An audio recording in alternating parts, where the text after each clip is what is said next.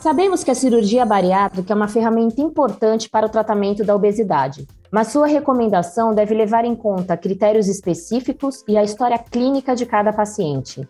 No caso dos idosos, quais seriam as indicações e contraindicações? Quem explica é a doutora Silca Rodovalho, endocrinologista da Unicamp e associada aqui da SBEM Regional São Paulo. Tudo bom, doutora? Prazer em tê-la aqui. Oi, Regiane, um prazer estar podendo falar com você, principalmente desse tema que suscita tantas dúvidas né, e tantos questionamentos. Bom, vamos lá. Os critérios para indicação de cirurgia bariátrica, eles são antigos, né? É, é, é um conceito antigo. Ele data aí de 1990, quando o Instituto de Saúde Americana sugeriu que se fizesse é, cirurgia em pacientes que tivessem um IMC acima de 40 e pacientes que tivessem de 18 a 64 anos. Então você percebe que isso não vai abranger uma grande porcentagem dos idosos, né? Nesse tempo houve uma grande mudança, então mudou-se os critérios muito mais clínicos e muito mais de individualização de cada idoso, porque nós não podemos comparar idade com a questão de saúde. Muitas vezes nós temos pacientes idosos que estão muito doentes, têm doenças que levam a uma alteração muito grande do seu estado de saúde, e alguns, outros, alguns idosos que estão muito bem de saúde. Então, essa indicação, eu, eu acredito que ela tenha que ser individualizada. Apesar de não haver uma indicação formal acima dos 64 anos, muitos pacientes vão, vão se beneficiar da cirurgia bariátrica. Se a gente pensar que são duas questões que estão aumentando muito nos últimos anos, tanto a obesidade, o número de pessoas com sobrepeso, obesidade e com obesidade grau 3, né, que é essa obesidade com IMC acima de 40, a população também tem ficado idosa. Então, a cirurgia bariátrica pode sim beneficiar alguns desses pacientes mais velhos. O que, que a gente leva em consideração quando a gente pensa nessa questão clínica? Né? Muitos pacientes, às vezes, têm diabetes que começou há muitos anos. Então, eles já têm uma série de comorbidades relacionadas ao diabetes. Eles podem ter, por exemplo, uma doença, uma doença renal crônica, eles podem ter uma insuficiência cardíaca, eles podem ter limitação da deambulação por doenças periféricas, eles podem ter limitações visuais. Então, talvez esse paciente com um pouquinho mais de fragilidade ou com comorbidades que vão interferir na evolução da cirurgia bariátrica, talvez a gente não pense na indicação. O outro critério que a gente, ou vamos dizer assim, não critério, mas um outro ponto que a gente tem que levar em consideração é que muitos pacientes obesos são também sarcopênicos. O que quer dizer isso? Eles têm uma obesidade, mas têm uma obesidade muito mais concentrada no abdômen, tem um tecido de gordura volumoso e uma massa muscular diminuída, ou então uma massa muscular disfuncional. Então, isso muitas vezes faz a diferença também quando a gente compara os pacientes obesos. Às vezes a gente pode ter paciente obeso com uma boa massa muscular e pacientes obesos, e aí incluímos idosos é, nesse grupo, que têm uma massa muscular adequada.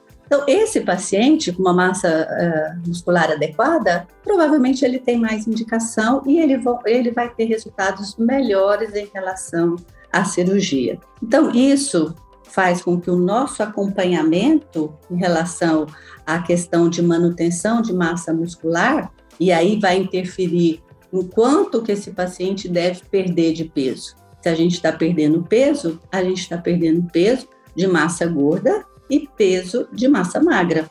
Então, é um outro critério aí que a gente pode detalhar e conversar um pouquinho mais. Doutora, a gente é, é, bem isso que você falou, né? Tem uma população idosa, né? A obesidade ela está crescendo. Infelizmente, as estatísticas da obesidade elas são alarmantes e a população está vivendo mais, então teremos mais idosos com obesidade. Mas qual, qual seria o perfil ideal porque, assim, em medicina, os benefícios devem superar os riscos. Qual seria o perfil Sim. ideal desse idoso para que ele seja um candidato à bariátrica?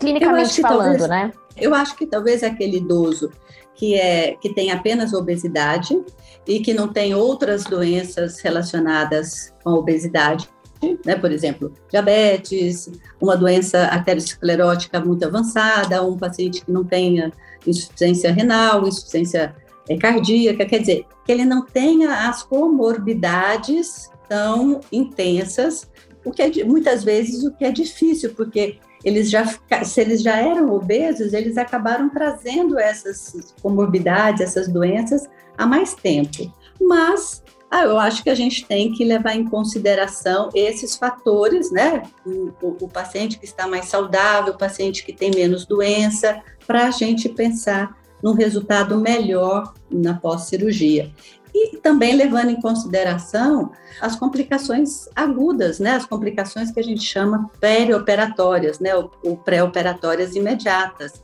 Isso também tem muito a ver com a condição de saúde que o paciente vai para a cirurgia.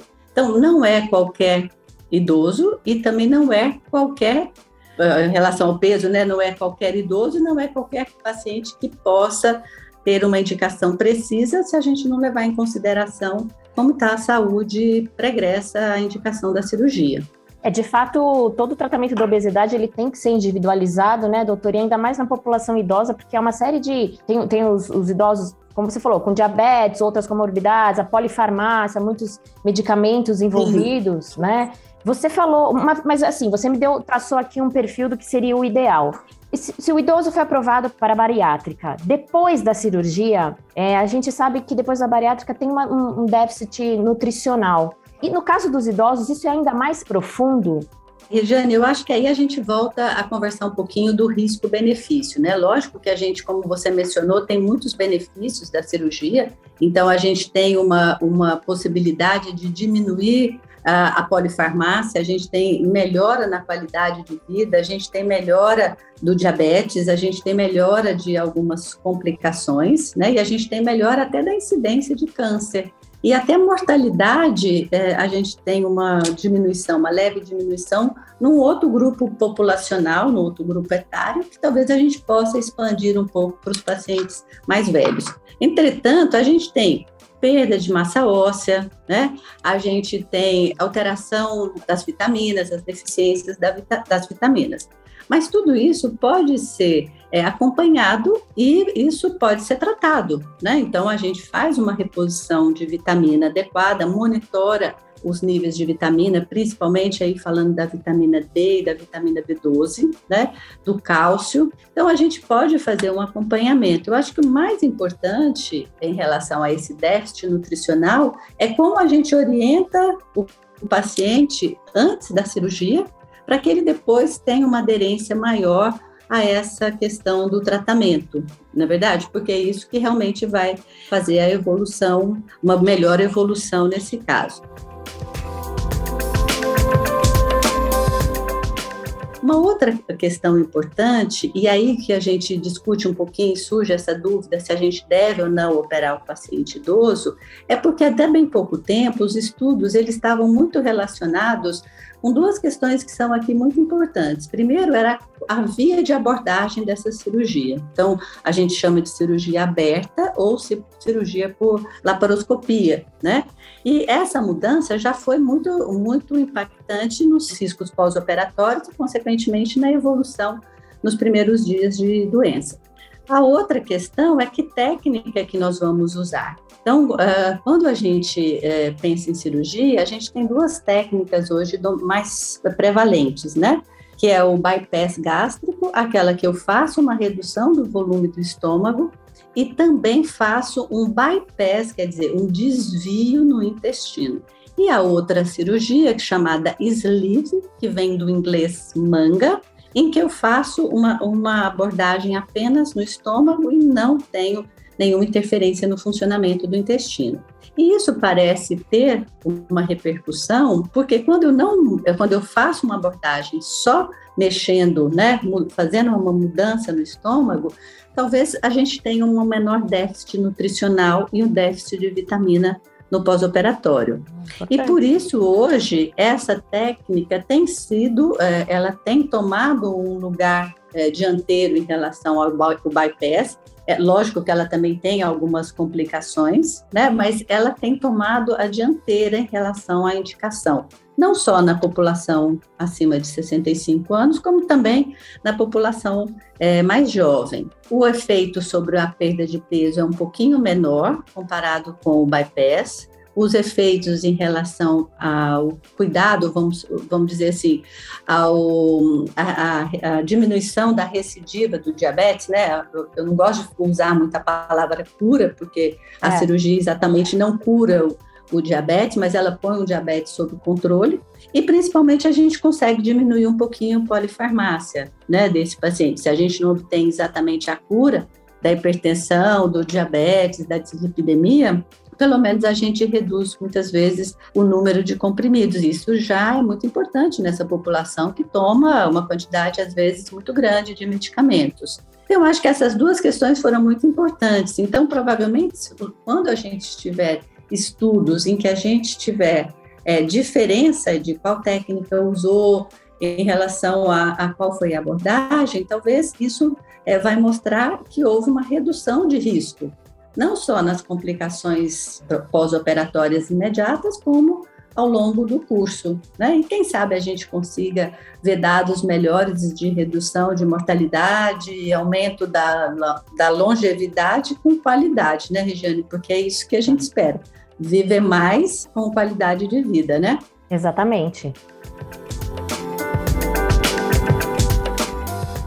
É, é aquela questão, né? A gente vai perder peso e vai perder massa muscular. E, e a gente sabe que manter uma funcionalidade, se manter é, com a mobilidade, isso faz muita diferença no envelhecimento. Quanto mais ativo é, a gente consegue envelhecer, isso está ligado a um melhor prognóstico de vida, uma melhor satisfação, uma melhora do número de doenças que você é, adquire, a imobilidade, a, a, a dificuldade de, de, se movimentar é um grande fator de risco é, para mortalidade, para morbidades e para qualidade de vida.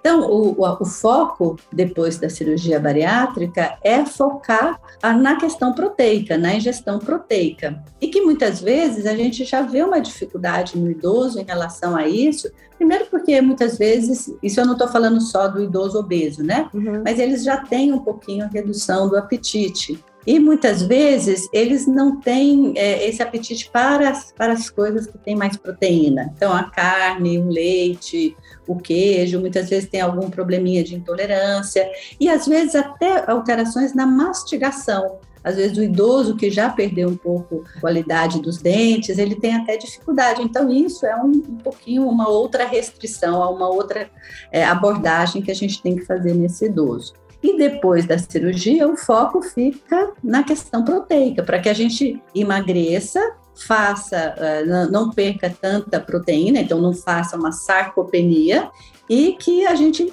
oriente muito a atividade física, mas principalmente a atividade com, ativi com, com musculação, né? com exercício resistido, porque é isso que a gente vai aumentar essa massa muscular.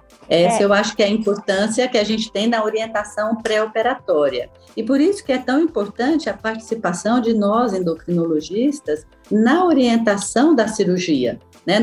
Para quem nós vamos indicar cirurgia, qual é a cirurgia a técnica cirúrgica para aquele paciente, né? Então, se é um paciente que a gente quer que perca muito peso, um paciente muito obeso, talvez tenhamos um resultado melhor com o sleeve, mas talvez ele precise de perder mais peso, né? Para melhorar as condições de saúde. É, outros pacientes, às vezes, uma perda mais leve já vai melhorar algumas comorbidades, algumas condições de saúde. Então, acho que o importante aqui é que nós, endocrinologistas, temos é, tem um papel, eu acho que relevante na orientação e na indicação é, desses, desses idosos que vão se beneficiar da cirurgia.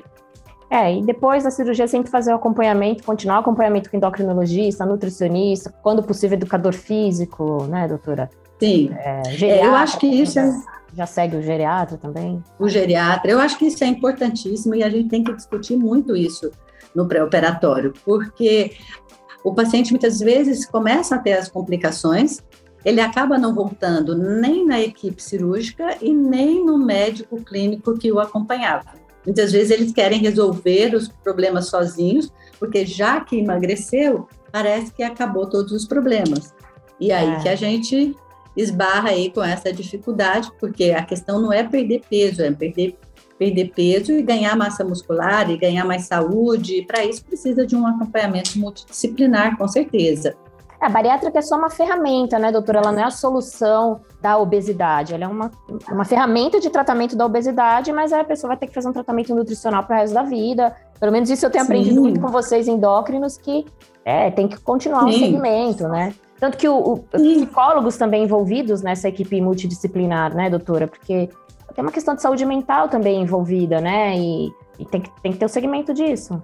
Sim, tem que ter o um segmento, tanto o segmento pré-operatório para avaliar as condições psiquiátricas, né, psicológicas que envolve principalmente essa população que já tem uma chance maior de ter um quadro depressivo, né, um quadro ansioso. Então, eu acho que isso a gente tem que abordar. Muitas vezes são, são pacientes que já vêm com distúrbios alimentares ou com alterações alimentares crônicas que nunca foram abordadas, né? Então, comer mais compulsivo, é um paciente que tem aquela aquela fome por coisa doce, né? Hum. E que a gente sabe que muitas vezes depois da cirurgia esse comportamento alterado ele pode se manter e, e muitas vezes isso vai influenciar muito na questão da qualidade da dieta, porque ele vai fazer uma dieta de baixa qualidade quando ele continua ainda tendo essa predileção para doce, né? Muitas vezes ele já tem uma redução fisiológica do apetite, então ele pode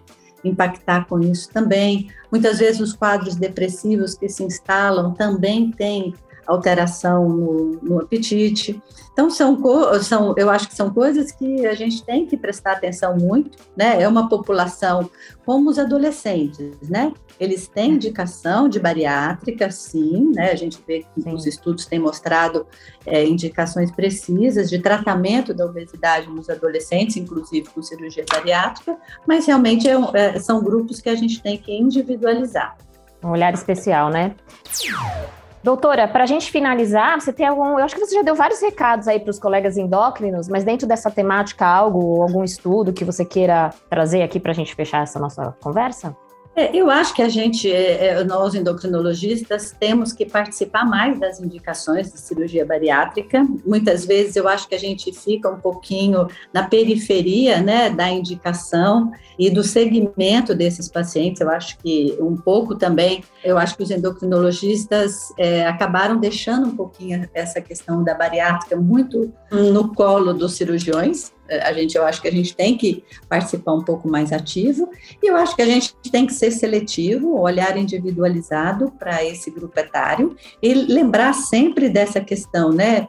da correção da obesidade sarcopênica, da avaliação das comorbidades que esses pacientes possam apresentar, então investigar antes da indicação, se ele tem uma insuficiência cardíaca, como é que está o funcionamento do rim, como é que está a questão de, de tumores em geral, né? Então, fazer um rastreamento para que é, a gente não seja surpreendido lá na frente com alguma presença de algum tumor que a gente acabou não fazendo uma avaliação, olhar o aspecto de anemia, olhar o aspecto da nutrição, como é que esse paciente come, como que é o padrão alimentar, né? Como é que está a saúde bucal desse, desse nosso paciente? Eu acho que são pontos que a gente tem que avaliar. Avaliar as vitaminas, muitas vezes os pacientes já têm uma deficiência nutricional pré-cirurgia, então a gente tem que compensar antes da indicação para a cirurgia e não contraindicar a cirurgia para todos só porque uh, passou dos 65 anos, né? Então, eu acho que a gente tem que olhar, individualizar cada, cada paciente e não se prender muito só pela questão da, da faixa etária. Tá certo, doutor. Isso dá um ânimo, né? E até um alento para muitas pessoas acima de 60 anos que estão com excesso de peso, estão com obesidade, que por alguma Sim. razão, né? Por falta de informação, talvez até de vários profissionais da saúde, por contraindicados, quando na verdade poderiam receber uma indicação positiva para bariátrica. Sim, com certeza. E até porque você vê, existe uma, até a questão da faixa etária, existe hoje aí um, um, uma falta, não, não é um consenso, né? Então, a gente chama de alguns países acima de 60, em outros países a gente já está chamando idoso acima de 65 anos, né? Sim. E a ideia é que a gente vá empurrando essa idade um pouquinho mais para frente. Graças a Deus. Graças a, a Deus. É, a gente tem visto que a qualidade de vida né, tem melhorado, saúde tem melhorado muito, mas infelizmente é, é, em poucos é, não é, não é uma melhora geral na humanidade, né? Talvez um pouco mais segmentada. Mas estamos chegando lá, né? Estamos chegando lá e queremos chegar com saúde. Doutora, muito é obrigada por sua participação, viu, aqui no podcast da SBEM Regional São Paulo. Agradeço bastante. Eu que agradeço vocês e um abraço.